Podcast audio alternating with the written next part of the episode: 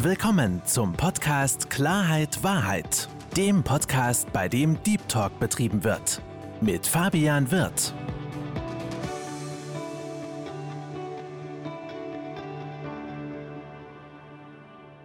Hallo, liebe Zuhörer, hallo, liebe Zuschauer zu meinem Podcast Klarheit Wahrheit. Ich begrüße heute die Dr. Stefanie Robin Bayer bei mir. Grüß dich, Stefanie. Hallo Fabian, ich grüße Sie ganz herzlich alle. Liebe Stefanie, ich freue mich, dass du dir die Zeit genommen hast, dass wir uns heute ein bisschen austauschen können. Bei mir gibt es so eine wunderbare Regel, dass der Gast sich beim einfach mal vorstellt. Deswegen sei doch mal so lieb und erzähl ein, zwei, drei Worte zu dir. die reichen nicht. Ähm, das ist putzig, weil jeder bittet mich immer, einen Elevator Pitch zu machen in Podcasts oder in Interviews. Und ich sage dann immer, alles klar, wenn wir die Zeit bis zum zehnten Stock haben, dann mache ich das jetzt. Aber nein, Fabian, Scherz beiseite. Ich versuche es mal ganz kurz zu machen. Ich fange immer gerne privat an, weil privat hat mich echt extrem geprägt. Ähm, ich lebe in einer vier Generationen übergreifenden Patchwork-Familie. Das heißt, ich habe zwei große Söhne übernommen, habe von diesen großen Söhnen auch schon Schwiegertöchter von dem einen großen Sohn, der in Kanada lebt, auch schon zwei Enkelkinder. Da bin ich die Granny. Und ich habe noch eine kleine, große eigene Tochter, die ist fast zwölf. Und ich fange damit so gerne an, weil das mich ähm, sowohl als Mensch sehr geprägt hat, 20 Jahre in dieser Familie zu sein, weil Stiefmama sein ist nicht immer das Einfachste im Leben, aber es ist eine wahnsinnig tolle Erfahrung, weil man daran wachsen kann. Dann natürlich Mama sein ist das Größte ever. Das ist ja klar. Und ähm, mich hat es insofern geprägt, ähm, nicht nur als Mensch, sondern auch beruflich, weil ich ganz viele Dinge aus diesen Erfahrungen in der Familie schöpfe. Ähm, du weißt von meinem Herzensthema familiäre Kompetenzen. Ich habe das ja entwickelt aus diesem Gedanken, was hat Führung in der Familie mit Führung in einem Unternehmen zu tun. Und das heißt, ich kann das wunderbar, ähm, was ich zum Beispiel privat erlebe, wenn meine Tochter jetzt zum Beispiel gerade in die Vorpubertät kommt, kann ich wunderbar einbringen zum Thema Verhandlungen, wenn ich mit Führungskräften arbeite. Und das ist das, was mich ausmacht. Ansonsten, das hört man ja, ich plapper gerne, gerne auch mit Inhalt, nicht nur um des Plappern willens. Ich mag Menschen ohne Ende gerne, das zieht sich durch mein ganzes Leben. Und die anderen Details, weil wir sind jetzt, glaube ich, schon im zehnten Stock zeitlich, die anderen Details, die fragst du dann sicher noch nach. Die werden wir sicherlich im, im, im Gespräch noch, noch rauskristallisieren. Wenn ich das mal ganz kurz so salopp sagen darf, ich sehe dich als eine absolute Power. Warum? Du warst ja gerade sehr bescheiden in deiner Vorstellung. Du bist nicht nur Mama und Oma, du bist Speakerin, du bist Coach, du bist Consulting-Frau, du bist vor allem auch eine Autorin mit vier Büchern, wenn ich das mal so sagen darf. Karl, erzähl doch mal Family Business, die Morgenfrau und Szenenwechsel. Ja, also, wenn das nicht eine Powerfrau ist, dann weiß ich auch nicht. Also ich danke für die Blumen. Ähm, ich bin da etwas bescheidener unterwegs. Erstmal kann ich nur kleine Bücher. Also ich habe in meinem ganzen Leben noch keinen Wälzer geschrieben, sondern immer so ganz kleine Bücher, weil ich sehr mittelständisch orientiert bin und ich immer sage, boah, die Leute im Mittelstand, die haben keine Zeit für 500 Seiten, also schreibe ich mal lieber nur 100. Und das dritte, was du gerade erwähnt hast, da bin ich auch nur Co-Autorin. Aber das letzte, was du erwähnt hast, die Amelie, Szenenwechsel Amelie, das ist mein Herzensprojekt und ähm, das läuft wirklich neben den normalen Dingen, die ich mache. Also mein Brotberuf ist von mit Leib und Seele das Coaching und die Moderation. Ich stehe schon seit über 25 Jahren auf der Bühne und was ich auch noch mache, das würde ich gerne noch erwähnen, Fabian, erlaube es mir, ich bin auch mit Leib und Seele Mentorin, weil ich habe ganz also wirklich eine Handvoll junge Frauen, die ich begleiten darf. Angefangen hat es mit einem jungen Mann, ähm, aber ich begleite jetzt im Moment fünf Frauen. Eine hat gerade ihre Doktorarbeit geschrieben und die andere, die ist gerade durch Corona sehr gebeutelt gewesen und musste sich wieder auf die Füße stellen. Und das ist auch so etwas, was ich total schön finde. Und ich arbeite kein Deut mehr als andere Frauen oder andere Menschen ich teile es mir nur gut ein. Ich bin eine vom Aufstehen her eine Bäuerin. Ich bin ganz, ganz früh wach vor den Kühen, ähm, aber ich gehe auch relativ zeitig ins Bett. Also es ist ähm, einfach eine Art Lebensrhythmus, die sich gerade gut eingespielt hat. Und ich habe eine fantastische kleine große Tochter. Ähm, das habe ich vorhin vor unserem Podcast noch gedacht, die wirklich ähm, super zugänglich ist und mir sehr zugewandt. Und ähm, sie ist natürlich trotz aller beruflichen Dinge immer die Nummer eins. Und ich glaube, das spürt sie und darum lässt sie mich auch laufen und viel arbeiten. Großartig, liebe Stefanie.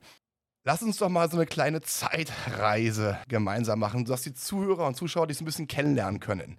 Jetzt hast du ja auch gerade schon gesagt, in welchen Bereichen du tätig bist, oder wir haben es gemeinsam besprochen.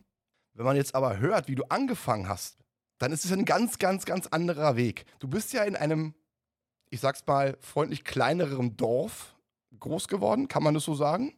Ja, ja ist eine ganz kleine Stadt in Ostfriesland. Und hast damals oder Lehramt studiert, mhm. wie ich mhm. das gesehen habe. Ne? Mhm. Und erzähl das ein bisschen. Du hast Lehramt studiert, hast auch promoviert. Mhm. Und was ich ganz, ganz faszinierend finde, ist, dass du ja auch dann in der Schule tätig warst und irgendwann kam so ein Switch bei dir im Kopf.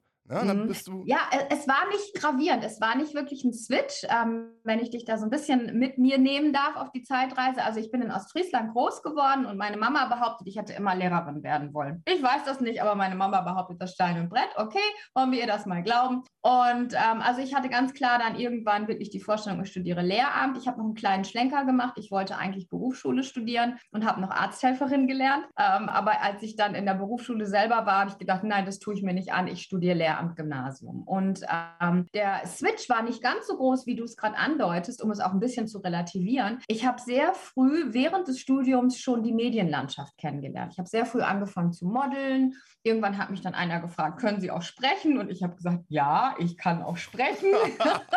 und schon war ich im ersten Moderationsjob. Und es lief also die ganze Zeit nebenbei. Ich war sehr ehrgeizig. Ich habe also da auch schon immer sehr, sehr viel über meine Kräfte gearbeitet. Das habe ich heute übrigens im Alter ein bisschen gelernt. Habe ich ja vorhin gesagt, ich gehe auch früh zu Bett, mir das besser einzuteilen. Liebe Zuhörer, kleine Botschaft am Rande, immer schön Pausen machen und gut schlafen. Das ist wichtig, wenn man älter wird. Aber als junge Frau habe ich das nicht ganz so eng gesehen und habe immer viele Dinge nebeneinander gemacht. Und die Moderation hat sehr schnell sehr viel Breite eingenommen. Zum Beispiel während meines Referendariates habe ich eine ganze Nachrichtensendung beim Regionalsender übernommen, die damalige Tagesschau, die hieß damals Teleschau, sodass ich im Grunde genommen immer schon mit einem Bein in der Schule stand und mit dem anderen Bein aber in dieser Medienwelt. Meine Schüler fanden das sehr aufregend, weil ähm, abends guckten die die Teleschau und morgens um acht standen sie bei mir. Ich habe ja Theologie studiert, mussten morgens um acht mit mir beten. und das fanden sie immer ziemlich cool. Oh, Frau Romm, wir haben Sie gestern gesehen. Ich hatte also immer da auch ein bisschen Vorschusslorbeeren. Ähm, irgendwann, Fabian, war es aber so, dass ich gemerkt habe, boah, immer auf Dauer in zwei so verschiedenen Welten stehen. Ich habe Germanistik und eben besagte Theologie gemacht. Und die Theologie ist natürlich auch in Bayern ein bisschen strenger. Und ähm, ich war immer mit sehr viel Wohlwollen bedacht, auch seitens meines Rektors, ähm, weil das ist ja nichts Schlimmes zu moderieren. Aber trotzdem war das eine andere Welt. Um es kurz zu machen, ich habe alles schön zu Ende gemacht, habe meine Ausbildung gemacht, habe mein Referendariat gemacht, habe schon im by the way, vierten Semester angefangen zu promovieren. Also immer alles nebeneinander. Ich weiß gar nicht, wie das damals ging mit meinem Kopf. Der hatte ganz viele Schubladen, wo man alles reinpacken konnte. Aber es hat funktioniert. Und irgendwann habe ich gemerkt, boah, das ist mir alles ein bisschen eng. So die Schule und so für mein ganzes Leben und diese vermeintliche Freiheit in der Moderation, in den Medien, im Fernsehen war mir damals more sexy. Mhm. Und dann habe ich als junge Frau meinen Rektor gefragt und habe gesagt, ich würde ganz gerne aus dem Beamtentum aussteigen. Ähm, was halten Sie davon? Und dann meinte er, Frau Romm, Sie können das ja probieren. Es gibt die Möglichkeit, ohne jemanden Wechsel wegzunehmen, innerhalb von fünf Jahren wieder einzusteigen. Das heißt, ich ich hatte einen Plan B, wäre alles schief gegangen, wäre, hätte ich mich wieder beworben und wenn ich Glück gehabt hätte, hätte man mich wieder, wieder genommen mit der Fächerkombination. Und schwuppdiwupp war ich dann in der Moderation, habe mich bei einer großen Agentur beworben. Ja, und das war's dann, ne? Nie wieder zurück zur Schule, sondern die Moderation hatte mich in ihren Händen. Ich habe lange Fernseharbeit gemacht. Fernsehen mache ich heute nicht mehr. Stefanie, äh, genau, bevor, bevor, wir jetzt, bevor wir jetzt weiter fortfahren, für mich ja. eine ganz, ganz interessante und wichtige Frage ist, weil ich finde es bemerkenswert, wenn man jetzt studiert hat. Du hast ja gesagt, du hast ja nebenbei schon als Moder oder warst als Moderatorin tätig. Aber A, wie haben denn eigentlich andere Menschen reagiert, als du ihnen erzählt hast, dass du aus dem Bereich des Lehrertums aussteigst und einen komplett anderen Weg gehst? Weil ich sag mal, viele Menschen, und das ist ja auch wieder so, ein Learning für die Zuhörer, viele Menschen träumen ja von gewissen Dingen, die sie ja. machen wollen. Ja. Aber können nicht aus ihrer, aus ihrer eigenen Haut raus, um einen neuen Weg zu gehen. Wie bist du damit umgegangen, beziehungsweise wie hast du diese Stärke da bekommen? Also erstmal zu, zum ersten Teil deiner Frage. Die Reaktion war sehr oft, um Gottes Willen, als Frau aus dem Beamtentum rausgehen und du bist jung und du bist noch nicht verheiratet und also da waren ganz viele Ängste seitens der Menschen, die mich gerne mochten. Zum Beispiel meine Mutter, die sich nie in mein Leben eingemischt hat. Ich bin sehr früh halbweise geworden. Meine Mutter war Witwe, die hat mich sehr frei laufen lassen und hat immer Vertrauen gehabt, ich würde die richtigen Entscheidungen zu treffen, hat aber an dem Moment auch gesagt, Stefanie, also Beamtentum, später Pension und so, das überlegt ihr mal schön. Mhm. Hat mich aber laufen lassen. Und woher ich jetzt zu, zum zweiten Teil deiner Frage, woher ich die, die Kraft, den Mut, den Spirit oder was auch immer genommen habe. Ich habe einfach gespürt, das ist es nicht. Ich werde damit nicht glücklich. Und ich habe meine Kinder sehr geschätzt in der Schule. Ich mochte meine Schüler ungemein gerne. Das hat mir wahnsinnig Spaß gemacht, mit ihnen zu arbeiten.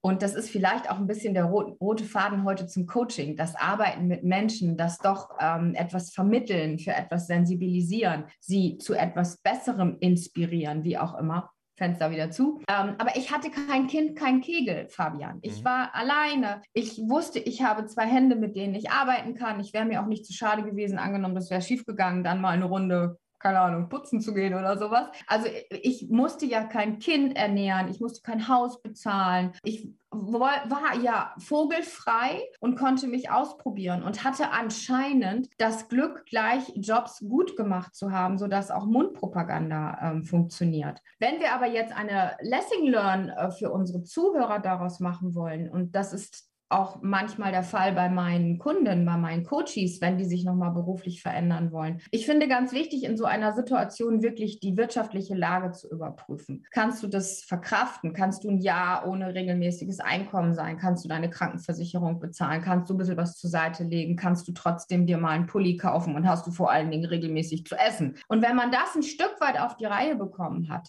dann glaube ich, darf man Menschen auch inspirieren, ihren Traum zu leben, es auszuprobieren also ich will damit nur zur Kenntnis bringen, wenn mich jemand fragt, auch in meiner Funktion als Coach, würde ich immer erst die Fakten abklären, würde immer erst auch die wirtschaftlichen Gegebenheiten abdecken, würde immer auch erst die mentale Stärke ein Stück weit erfragen und auch, ist es nur naiv, ist es nur ein Traum oder ist derjenige wirklich mit so viel Leidenschaft dabei, dass er in dem Beruf, in dem er jetzt zum Beispiel ist, zerbrechen würde. Und dann würde ich mich trauen zu sagen, gut, dann lassen Sie es uns probieren. Was brauchen wir dazu, dass Sie eventuell diesen Schritt gehen können? Also ich bin nicht nicht eine von den Auswanderern, ich packe morgen spontan meinen Koffer und wandere nach Mallorca aus oder irgendwo hin, sondern ich musste schon ein bisschen wissen, wo es lang geht. Und ich hatte mir ja, Fabian, was erarbeitet. Ich hatte ein abgeschlossenes Studium mit Referendariat. Ich hatte meine Promotion. Ich hätte ja irgendwie wieder zurückgehen können oder was anderes machen können. Also ich kam ja nicht aus dem Nichts und ich glaube, deswegen war das jetzt nicht wirklich so ein mhm. Riesen-Switch und ich brauchte auch nicht so viel Mut. Ich kannte die Branche, in die ich ging ich wollte halt nur ausprobieren, ob es für den Lebensunterhalt reicht. Also erstens als Learning, ganz wichtig, um zu gucken, okay, kann man ein Jahr mit dem Ersparten leben, dass man auch durchatmen kann? Und das fand ich gerade super interessant, was du gesagt hast. Und das ist auch wieder so ein Mindset-Gedanke. Ich habe ja etwas gelernt, worauf ich auch wieder im Worst-Case-Szenario zurückgreifen könnte. Und ich denke, das ist auch etwas, was ich viele Menschen, die sich vielleicht neu entdecken möchten, die einen neuen Weg gehen möchten, auch merken können, dass sie ja etwas gelernt haben, wo sie im Worst-Case-Szenario immer noch zurückgreifen könnten. Ja. Das hast du wunderbar zusammengefasst. Vielen Dank, Fabian. Und äh, auch den Gedanken, nochmal so einen Plan B oder C. Angenommen, das würde auch nicht gehen ähm, wirklich zu sagen, okay, ich krempel die Ärmel hoch, was kann ich dann stattdessen tun? Also ich möchte damit zum Ausdruck bringen, ich warne vor jeder Art von Naivität in dieser Hinsicht. Ähm, ich ähm, bin aber auch diejenige, die gerne Menschen mh, mm, dahingehend inspiriert, dass sie ihre Träume leben, weil ich weiß, wie schlimm das ist, wenn man in einem Beruf unglücklich ist. Also ich glaube, ich wäre auf Dauer keine gute Lehrerin gewesen. Und wer hätte das zu spüren bekommen? Meine Schüler. Weil das System, dem System ist es egal, ob ein Lehrer glücklich oder unglücklich ist, ob er seinen Job gerne macht oder nicht gerne macht. Ich mochte meinen Lehrerjob gern. Ich mochte die Bürokratie nicht. Ich mochte die Enge nicht. Ich mochte die Art ähm, des, der Pädagogik nicht. Das habe ich aber erst später gemerkt. Ich war sehr enthusiastisch, als ich angefangen habe. Ähm, aber ich habe gemerkt, das ist nicht mein Weg. Und dann habe ich kalkuliert, okay, ähm, du könntest theoretisch zurück, man kann sich wieder bewerben, du hast was Gescheites gelernt, du kannst die Ärmel hochkrempeln, kannst auch arbeiten und du hast dir ein Polster geschaffen. Wenn es schief geht, dann kannst du Plan B oder Plan C wählen. Und ich glaube, wenn das jemand berücksichtigt, auch heute in einer Situation, wenn er vor der Frage steht, soll ich gehen oder bleiben, ähm, möchte ich meinen Traum leben oder nicht, und eben nicht mit einer großen Portion Naivität. Ein bisschen Naivität ist gut, ein bisschen Unbefangenheit ist gut, um einfach auch eine Unbedarftheit an den Tag zu legen und unbefangen zu sein. Aber es muss schon so sein, dass man seine Miete zahlen kann und dass man nicht irgendwann da steht und ist ähm, komplett ruiniert und muss bei Null anfangen. Übrigens, kurz zur Information, das habe ich letztes Mal in der Studie gelesen. 10% der Angestellten in Deutschland haben im Kopf schon gekündigt. Das muss man sich mal, mhm. mal vorstellen. Ja. Und ungefähr 70 bis 80 Prozent üben ihren Job nur deswegen aus, weil sie vom Geld abhängig sind. Und ja. wenn man jetzt auch einfach mal anguckt, wie sich dieses, diesen Bereich der, der Krankheiten aus, der psychischen Krankheiten, ne, Burnout, Depression, das ist ja auch, weil viele Menschen etwas machen, worauf sie eigentlich gar, gar keine Lust haben. Da kommt Sonntag schon dieses komische Bauchgefühl, um Gottes Willen, ich muss Montag arbeiten. Ja. ja, das hat ja Auswirkungen auf die Gesundheit, auf die mentale ja. Gesundheit. Ja. Und das ist ja wieder das Thema Eigenverantwortung. Ne? Wir sind eigenverantwortlich. Wir müssen auch wieder lernen, mehr Eigenverantwortung zu übernehmen und einfach zu sagen, okay, ich bin jetzt in diesem Bereich nicht glücklich. Was muss ich, was kann ich ändern? Um Fabian, da sehe ich mich auch als Coach in einer großen Verantwortung. Wenn ich das bei einem Coaching merke, angenommen, der kommt oder der wird geschickt vom CEO oder von wem auch immer, oder ist es vielleicht der CEO selber, und ich merke in meiner eigentlichen Arbeit, wir sprechen über Führung, wir sprechen über Kommunikation in der Führung, aber ich merke subtil, oh, dem geht es nicht gut. Dann spreche ich das an. Ich formuliere das, dann sage ich, das ist jetzt normalerweise nicht mein Arbeitsauftrag, aber ich spüre an Ihnen, hier stimmt was nicht, wollen wir drüber reden. Und es ist tatsächlich so, die Gallup-Studie zum Beispiel sagt ja alle zwei Jahre, ganz viele Menschen kündigen innerlich nur noch Dienst nach Vorschrift, schleppen sich hin, wie du das gerade gesagt hast, oder eben auch äußerlich. Und ich finde das ganz, ganz schlimm, weil das ist teuer, enorm teuer. Teuer für den Menschen, weil er mit seiner Gesundheit und mit seiner seelischen Gesundheit zahlt. Teuer aber auch für die Unternehmen, weil wer in einer unguten Atmosphäre arbeitet, ist nicht produktiv und das kostet einfach das Unternehmen Geld und damit in einem großen Schritt auch die Volkswirtschaft. Also es ist ein sehr, sehr komplexes Thema. Unglück am Arbeitsplatz ist nicht nur eine subjektive Geschichte, sondern geht über das Unternehmen auch in unsere gesamte Wirtschaft hinein. Und ähm, dann nicht mehr zu können und auszufallen, es so weit kommen zu lassen. Ich habe ein paar Menschen betreut, obwohl ich keine Psychologin bin, aber die Burnout oder Symptome derartiger Natur hatten. Das dauert wirklich lange und das ist ein langer Weg und man muss sich langsam wieder einbringen und da hat auch nicht jeder Arbeitgeber Verständnis für. Also ganz, ganz wichtiges Thema, das du da ansprichst. Auf, auf jeden Fall, das ist ja wie so ein Kreislauf. Ne? Das geht ja vom, vom Privaten ins Berufliche, in die Wirtschaft ja. und dann, dann ja, dreht sich das Ganze. Jetzt waren wir gerade stehen geblieben, liebe Stefanie, als Moderatorin. Ja, ich fand es ja auch oder finde es super interessant, gerade weil wir beide auch, ich sag mal, Verkäufer sind auf eine gewisse Art und Weise. ja. Wir beide lieben das Verkaufen. Ja? ja. Hast du ja eine Station betreut, die ich im Verkauf sehr, sehr spannend finde, wo ich auch, obwohl ich von mir sagen kann, ich verkaufe sehr gut und sehr, sehr gerne, ein bisschen Probleme hätte. Warum? Weil ich die Menschen nicht sehe. Du hast, ja, weil ich. Du auf meine Zeit im Verkaufsfernsehen an. Richtig, richtig, richtig. Weil, um eine, eine kleine, um eine kleine Geschichte dazu erzählen. Ich halte ja auch in meinem, in meinem Job regelmäßig Webinare.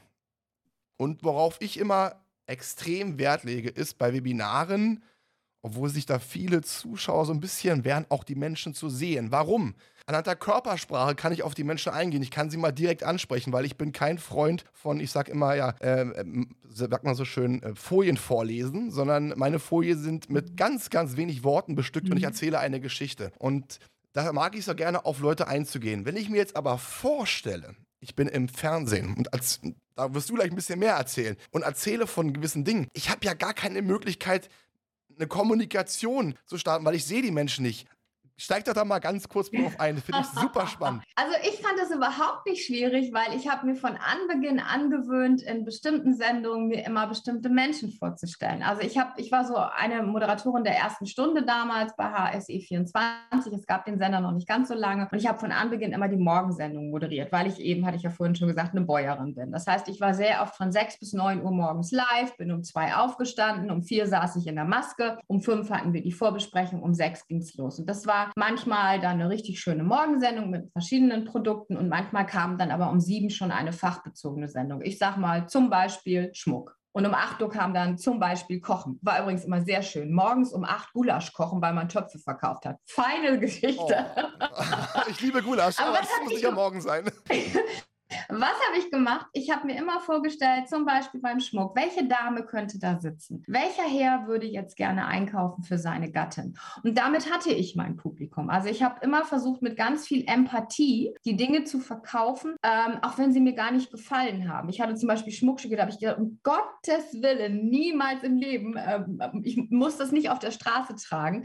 Aber ich habe mir immer vorgestellt, da sitzen jetzt vielleicht eine Million Frauen, die schmelzen gerade dahin und überlegen, wie sie diese 200 Euro zusammenkriegen, ähm, damit sie diesen Ring kaufen können. Und damit habe ich mir immer vorgestellt, was kann ich erzählen? Und ich habe mir dann immer die, wir kriegten ja immer die Facts, man kriegt immer ein Sheet, das ist ein Ring aus Gold, um jetzt bei diesem Beispiel zu bleiben, und das ist ein Stein und der ist so und so geschliffen. Und dann habe ich mir immer, genau wie du auch gerade bei deinen Webinaren davon sprichst, ich habe mir Geschichten ausgedacht. Zum Beispiel habe ich eine Sendung komplett darauf ausgerichtet, den Leuten zu erzählen, was für Steine das sind, wo kommen die her, in welchem Land findet man die, welche Bedeutung haben diese Steine. Es gibt ja eine Steinheilkunde? Gibt es da zum Beispiel irgendeine, in Anführungsstrichen, vermeintliche Heilkraft, die so ein Stein hat? Oder ich habe mir eine andere Sendung ausgedacht. Ich erzähle jetzt den Damen in der Mode zum Beispiel. Heute machen wir Streetwear. Wo können Sie das alles tragen? Damit gehen Sie einkaufen, damit gehen Sie mit Ihren Enkeln auf den Spielplatz. Also ich habe versucht, für mich zu visualisieren, da sitzt jemand und den personalisiere ich mir. Ähm, ich hatte mir quasi so, da gab es die ja noch gar nicht, aber ich habe mir einen Avatar gemacht oder viele Avatare in meinem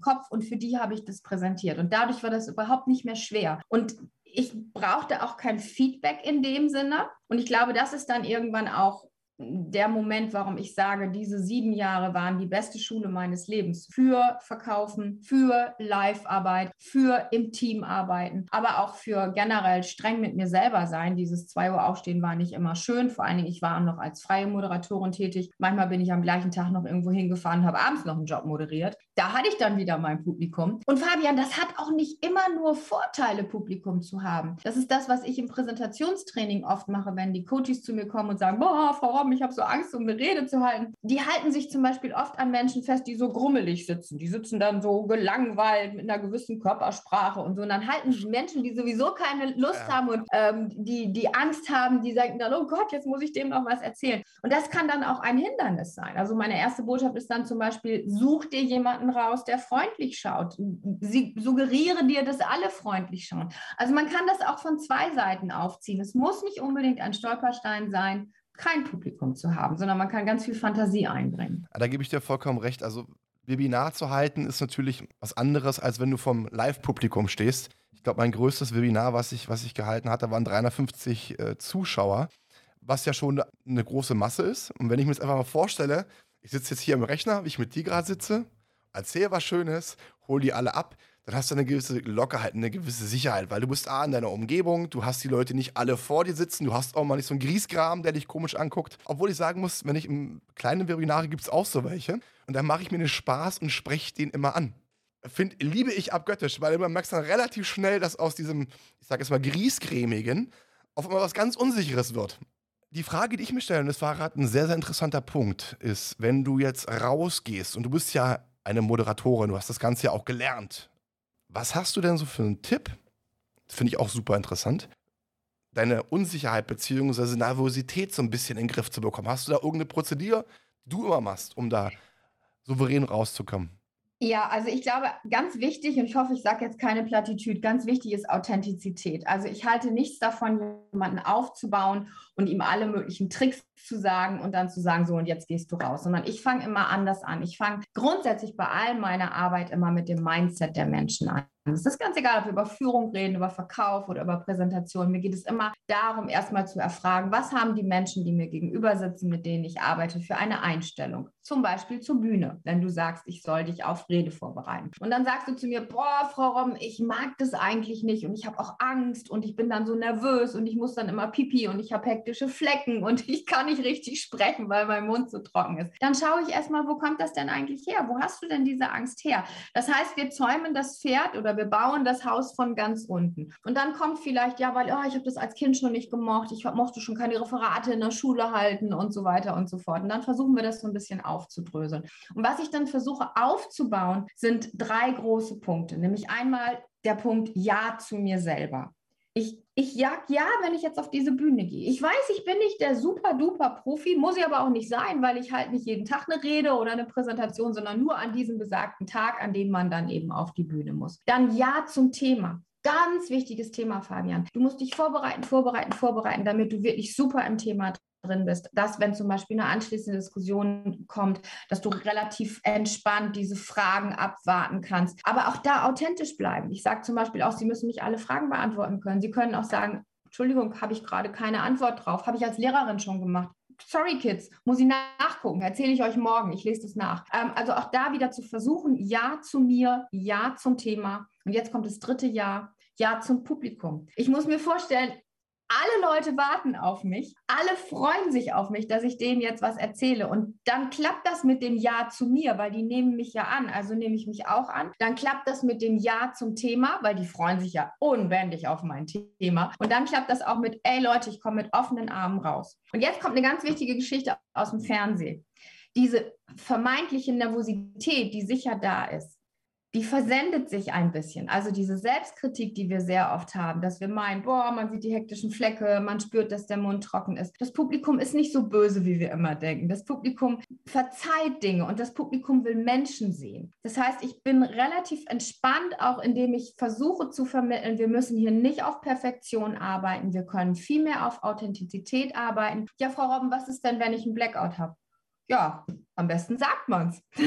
Wenn man keinen Trick dabei hat, irgendwo lang sich zu hangeln und den Satz zu überbrücken und dann zu schauen im Skript, wo bin ich denn gerade, dann sagt man vielleicht, wow, Entschuldigung, jetzt bin ich so aufgeregt, jetzt habe ich den Faden verloren. Jetzt muss erstmal gucken, wie ich den wiederkriege. Und ich bin sicher, die meisten Leute im Publikum sagen, ey, das ist ja eine coole Reaktion. Da hammelt ja gar nicht rum und tut so, als wenn er die Weisheit mit Löffeln gefressen hat, sondern bekennt sich dazu, dass das hier nicht sein Daily Job ist, sondern dass auch er noch eine gewisse Aufregung hat. Also will sagen, Authentizität, ja zu mir, ja zum Thema, ja zum Publikum. Es gibt so ein paar kleine Kniffe, die wir dann erarbeiten können, wie man auch sehr viel Nervosität ein Stück weit arbeiten kann. Würde jetzt zu weit führen, aber das gibt es durchaus und wie man auch ein Stück weit lernen kann, die Bühne zu lieben. Ähm, das wären dann so Sachen, die würde ich dann versuchen zu machen. Und ich begleite wirklich gerade auch eine Dame und ich sehe, dass sie große Fortschritte macht. Sie sagt zwar immer, Frau Romm, ich werde es nicht lieben lernen. Und dann sage ich immer, Frau so und so, das müssen Sie ja auch nicht. Aber Sie machen das schon ganz prima. Und das ist cool. Und kein Mensch will Perfektion. Dann könnte man eine Maschine dahinstellen. Dann braucht man keinen Redner und auch keinen Moderator. Ich wollte gerade sagen, also Perfektion, äh, äh, perfekt sein ist für mich langweilig, weil hat man keine Ecken und Kanten. Und was ich ganz, ganz wichtig finde, ist auch so eine Kehrmeister-Studie wunderbar rübergebracht hast. Das ist auch immer das, was ich den jungen Kollegen bei mir mal sage. Seid immer ihr selbst. Klar gibt es gewisse Dinge, die könnt ihr von mir kopieren.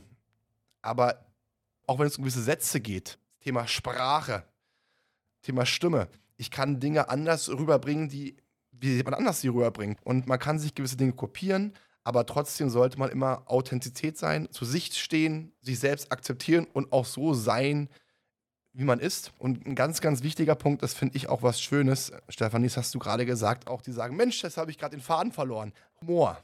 Ich finde, es gibt doch nichts Schöneres, als zu lachen. Und wenn man dann auch mal selbst über sich lachen kann, dann nimmt es auch automatisch das Publikum an.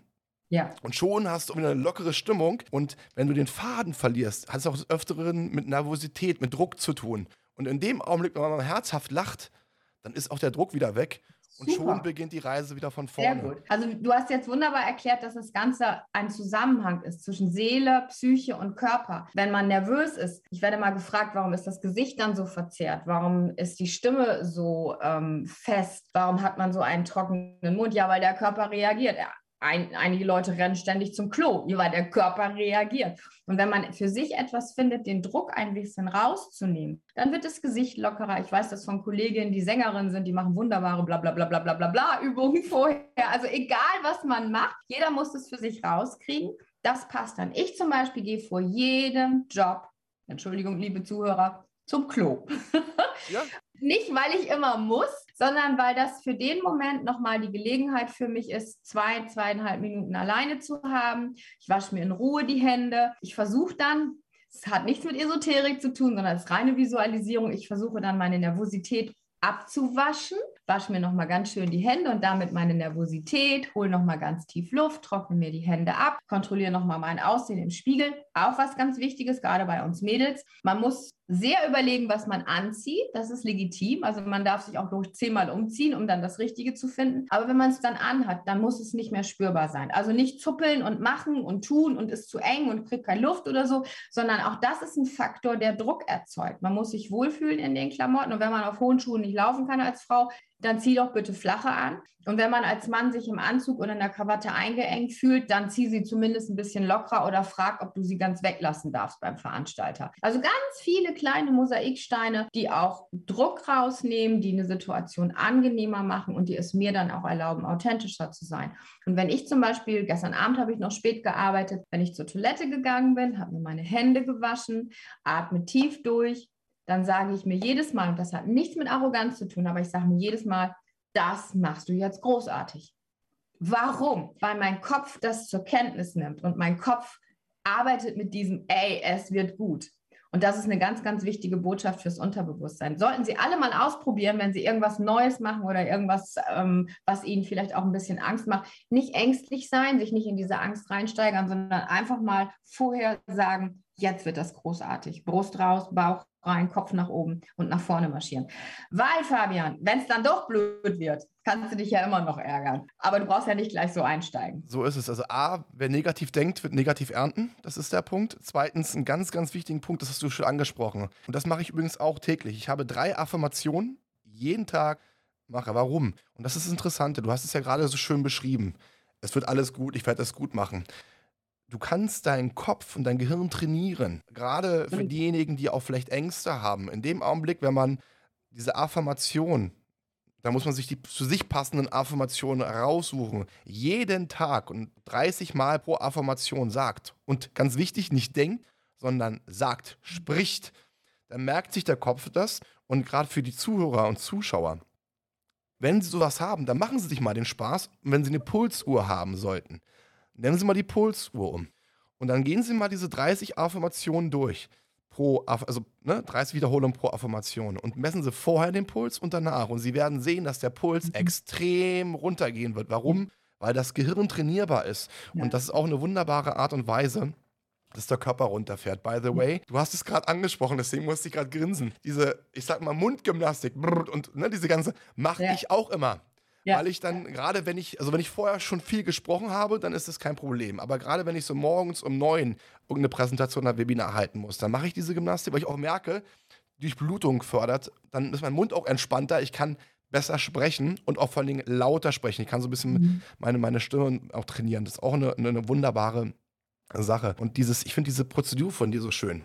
Weil auch, ich gehe jetzt nicht auf Toilette, aber ich mache es dann wirklich so, dass ich mir meistens auch bestimmte Musik anhöre, mhm. wo ich halt merke, das pusht mich, aber nicht überpusht, also dass ich dann offenbar rauskomme und mache hier auf Halligalli, sondern dass mich das so innerlich wärmt, dass es mir Stärke gibt und gerade mit diesem Händewaschen kann ich mir ganz gut vorstellen, weil es ist wie so ablassen. Ne? Ja, man, man genau. wäscht die Hände, das Wasser, das Wasser tropft runter, es ist genau. ablassen. Genau. Und das finde ich auch eine, eine ganz, ganz, ganz schöne Sache, was sich auch vielleicht viele Menschen annehmen können. Und eine Sache, Stefanie, da muss ich dir auch zu 100% recht geben. Gerade wenn ich unterwegs bin, auch live unterwegs bin und gewisse Herren in Anzügen sehe. Es klingt total komisch, aber man sieht sofort, wer gerne einen Anzug trägt und wer ihn tragen muss. Das merkt man an der Körperhaltung, an der Körperspannung. Und dementsprechend kann ich auch nur sagen, Thema Authentizität. Trag das, wo du dich wohlfühlst. Klar muss es einen gewissen Business-Schick haben, aber sei so, wie du bist und verkörper dich eine andere Person.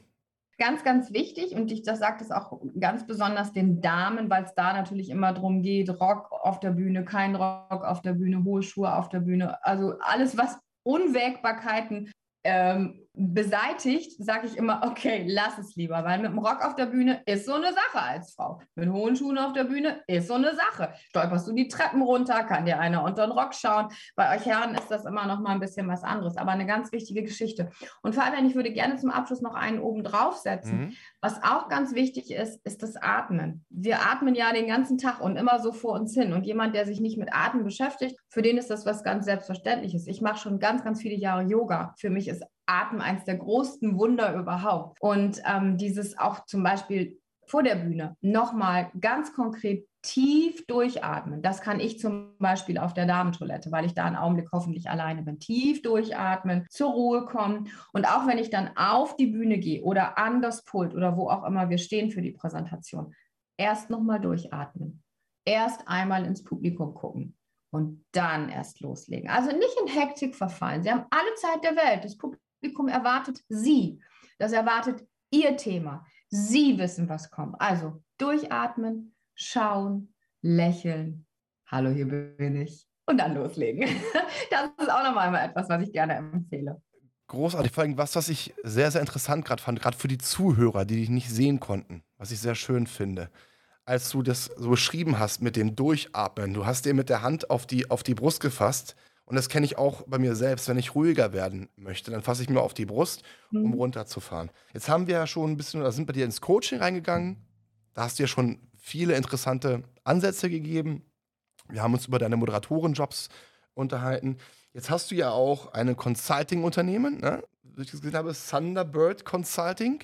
Mhm. Vielleicht nochmal so zwei, drei Sätze zum Thunderbird Consulting, bevor wir dann zu deinem Herzprojekt nochmal am Ende kommen. Zum ja, jetzt müssen wir uns sputen. Siehst du, haben wir gesagt, uns rennt die Zeit weg. Jetzt rennt, okay, Thunderbird Consulting mache ich ganz schnell. Ja. Ganz junges Unternehmen habe ich mitgründen dürfen mit einem ehemaligen Menti. Ähm, wir sind mit einem großen Kreis von outgesourcten ähm, Experten in Unternehmen, die sagen, wir wollen uns transformieren. Und da geht es nicht immer nur um die digitale Transformation, sondern wir wollen uns verändern, wir wollen wachsen in welche Richtung auch immer. Und dazu gehören drei große Bereiche, nämlich die Unternehmenskultur. Passt ein bisschen zu dem, was wir eingangs gesagt haben. Menschen müssen sich wohlfühlen, Menschen müssen in einer guten Atmosphäre arbeiten. Es muss eine produktive, empathische Kommunikation herrschen. Es muss ein gutes Miteinander herrschen. Es muss eine gute Führung sein. Dann geht es in den Bereich Projektmanagement, weil in Unternehmen einfach Dinge geklärt sein müssen. Und es geht natürlich in den Bereich IT. Und dieses Wort Thunderbirds Consulting kommt ja von diesem Thunderbirds, diesem Fabelwesen, diesem Wesen aus der Mythologie, soll symbolisieren, dass ein Unternehmen von innen heraus wachsen muss, von innen heraus stimmig sein muss. Alle diese Dinge, die ich gerade angesprochen habe, diese drei Bereiche, die müssen passen. Dann kannst du in eine Strukturveränderung gehen, dann kannst du in ein Change Management gehen und dann kannst du auch in das gehen, was in aller Munde ist, gerade zum Beispiel in die digitale Transformation. Und mein Bereich ist der, den ich immer mache. Ich kann ja auch nichts anderes. Ich kann über Führung sprechen, ich kann Menschen ähm, zu Kommunikation coachen, zu Kultur coachen. Also ich bin für genau die Bereiche zuständig, die ich auch in meinem normalen Leben immer schon gemacht habe. Das äh, finde ich sehr inspirierend. Warum? Weil du, und das ist auch so, ein, so, ein, so, ein, so eine Vorbildsfunktion an viele Zuhörer und Zuhörerinnen, du das beruflich auch umgesetzt hast, was dich in der privat auch auszeichnet, was du privat gerne machst. Sprich, du hast, ohne es vielleicht auch selbst zu wissen, auf dich gehört, auf deine eigene Stimme. Was kann ich, woran habe ich Spaß? Und hast aus deinem positiven Bereich, was dir, was dir gut tut, einfach was Berufliches gemacht. Schöner kannst du eigentlich nicht sein. Und was, was Besseres. Den schönsten Beruf der Welt. Was, was Besseres kannst, was Besseres kannst du nicht geben. Und ja. last but not least, das Schönste kommt zum Schluss, immer wenn es ums Herz geht. Jetzt hast du ja gerade am Anfang gesagt, Szenenwechsel, das Buch Szenenwechsel ist eine absolute Herzensangelegenheit. Ja. Sei das so lieb und hol ganz kurz mal die, die, die Zuhörer da ab. Worum geht es ja. da genau und was ist das? Also mir liegt es seit fast 20 Jahren am Herzen, ähm, für mein Coaching etwas zu haben, und du siehst ja jetzt meinen Arm, um nicht immer irgendwelche großen Kollegen aus den schlauen Büchern zu zitieren. Ich wollte etwas haben, was ich selber erarbeitet habe. Und ich habe in dieser Patchwork-Familie, in der ich gelebt habe, gemerkt, wow, was ich hier gerade mache, das hat ganz viel mit Führung zu tun. Und habe die Beispiele mir immer dann nachher aufgeschrieben. Was mache ich mit meinen großen Stiefsöhnen? Und als meine Tochter auf die Welt kam, was mache ich mit meiner Tochter, was lebe ich ihr vor. Und ich habe festgestellt, wow, ich bin Vorbild, ich setze Ziele, ich gebe Feedback, ich verhandle, ich muss Zeitmanagement machen, ich muss delegieren. Und habe ganz, ganz viele Beispiele gesammelt und habe die irgendwann aufgeschrieben und habe das Ganze familiäre Kompetenzen genannt. Heute nenne ich es Elternship. Is like Leadership. Elternschaft ist Leadership, weil ich der festen Überzeugung bin, auch wenn man vielleicht gar nicht unbedingt Mama oder Papa ist, aber wir sind alle in einer Stammfamilie groß geworden, wir haben alle unsere Eltern beobachtet und wir haben alle beobachtet, das hat etwas mit Führung zu tun. Und mein Ansatz ist derjenige, ich möchte, dass die Menschen sich selbst reflektieren, zum Beispiel die Frauen sich selbst reflektieren als junge Mamas, sich nicht degradieren lassen, jetzt bist du weniger wert, weil jetzt kannst du vielleicht nur noch Teilzeit arbeiten oder jetzt bist du nicht mehr so verfügbar, weil dein Kind irgendwann mal krank ist, sondern ich möchte, dass sie ganz selbstbewusst an sich selber feststellen, welchen Zugewinn an Ressourcen und Kompetenzen sie haben, das zu kommunizieren und auch ihrem Chef zu sagen, hören Sie mal Chef, ich kann heute viel besser Vorbild sein und ich kann heute viel besser verhandeln, weil mein Kind ist mittlerweile in der Pubertät. Haben Sie eine Ahnung, was ich zu Hause verhandle? Das kann ich hier auch in meinem Job zum Beispiel Beispiel als Verkäufer oder wie auch immer. Und aus diesen ersten Beispielen ist ein erstes Buch entstanden, das ist Family Business. Und ähm, während des letzten Lockdowns im März hatte ich angefangen, das Manuskript zu bearbeiten, zu erweitern. Habe dann, weil alle plötzlich über Frauen redeten und ähm, Systemrelevanz, ähm, habe ich gedacht, jetzt mache ich es mal ein bisschen anders. Ich nehme eine Heldin nichts gegen die Papas, ihr seid alle mit einbezogen, aber ich habe halt gedacht, gut, das passt gerade ganz gut, ich nehme jetzt eine Heldin und habe dann eine wunderbare Co-Autorin gefunden und meine Co-Autorin hat aus diesem ursprünglichen Family Business, diesem kleinen theoretischen Booklet, einen wunderbar spritzigen Roman gemacht. Der hat mittlerweile 23 Kapitel, der ist komplett virtuell veröffentlicht, nämlich auf einer extra Homepage und Amelie, unsere Heldin, die Frau, die den Szenenwechsel wuppt zwischen Familie und Beruf. Die hat auch ein eigenes LinkedIn-Profil. Und Fabian, tada, wir planen gerade die Verfilmung.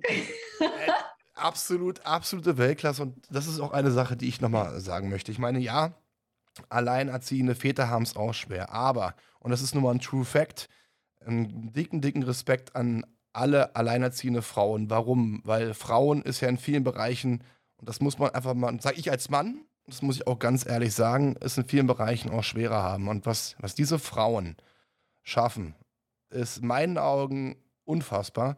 Mutter zu sein, was ja schon eigentlich Fulltime-Job ist, das ist ja, ja, schon, und trotzdem noch einen beruflichen Werdegang hinzubekommen, sich ums Kind zu sorgen. Ich sage immer, alleinerziehende Frauen haben zwei Jobs und haben dann zusätzlich noch dieses Problem, und du hast es einfach mal ganz, ganz äh, kurz angeteasert, dieses ähm, sich erklären müssen. Wie, wollen sie es denn machen?